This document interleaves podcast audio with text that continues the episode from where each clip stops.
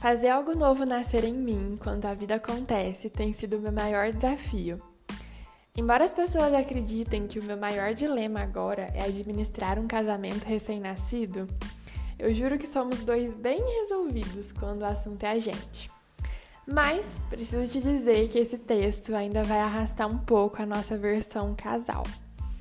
E a minha atual questão é uma coisa que eu não imaginava que teria em comum com o João tão cedo. Ou que eu me encontraria num dilema tão parecido com esse que ele simplesmente tira de letra.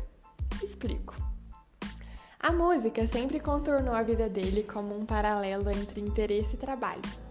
Ora só interesse, ora também trabalho. E é bem interessante dizer que talvez esse seja o paralelo mais atravessado em alguém que eu conheça.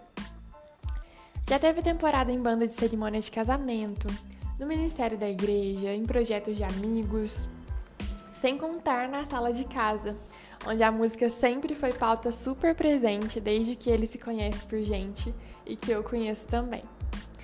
Nesse ritmo, se dividir entre o que ele faz e o que ele quer fazer parece ser algo inerente e intrínseco ao João que eu conheço. Esse combo de jornadas duplas sempre me pareceu possível e cai muito bem no colo dele. Já no meu, eu não posso dizer o mesmo, ao menos por enquanto. Eu sou mais ansiosa, menos focada e posso demorar horas para engrenar num ritmo de concentração para produzir coisas que eu já estou acostumada a fazer. Imagina agora para dar vida a uma coisa nova paralela que eu nem sei exatamente o que é.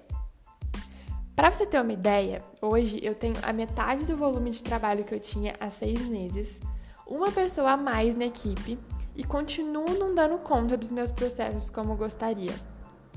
Tudo porque minha bendita cabeça não consegue encarar uma coisa de cada vez e deixar as coisas simplesmente fluírem.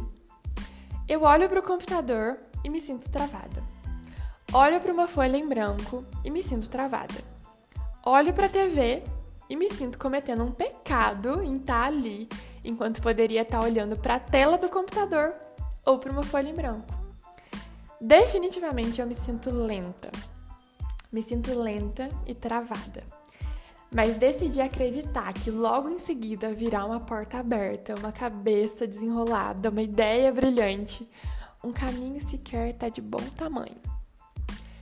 Ponderar que estou prestes a vivenciar algo que eu ainda não consigo segurar nas minhas mãos faz eu me sentir uma bomba em estado de super tensão prestes a explodir. Isso me anima, mas também me deixa muito entediada, desesperada e ofegante. Pensar que não dá nem para dar uma segurada assim na vida ordinária para mergulhar nessa loucura por completo, sabe? É como se eu estivesse testemunhando e ao mesmo tempo vivendo na pele. Um daqueles momentos embaraçosos em que você tá numa fila gigante para comprar, tipo, um pastel de queijo. E o pastel de queijo acaba exatamente quando chega a sua vez. Ali mesmo você percebe que é incapaz de escolher um outro sabor dentre os outros 34 do cardápio, porque adivinha, você nem sabia que tinha um cardápio, porque você foi ali toda focada no pastel de queijo e pronto. Eu não sei você, mas eu, nesse cenário, sou a pessoa que só consegue imaginar o próximo cliente da fila prestes a me esfaquear por causa da demora na fila do pastel e desato logo nossa, olha, eu acho que eu nem tô com fome mais. Muito obrigada.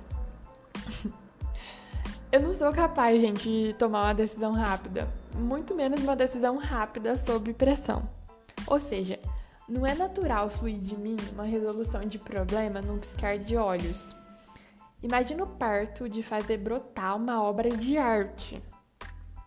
Sim, eu vivo pensando nisso e eu me subestimo porque eu ainda não consigo encarar essa minha parte assim tão artística.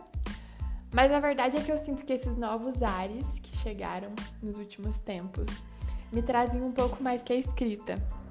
Eu não sei exatamente se é pintar, cantar, esculpir, compor, fotografar ou uma construção que leva um pouco de cada coisa.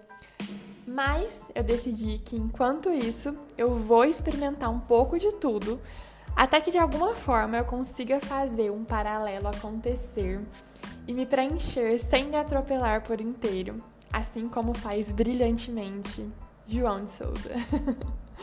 Aliás, eu já comecei. e fazer algo novo nascer em mim enquanto a vida acontece tem sido meu maior desafio. Mas eu vou continuar tentando. Que venham as próximas descobertas, incômodos e verdades. E não se assuste caso se depare por aí com algumas das minhas versões mais esquisitas e surpreendentes.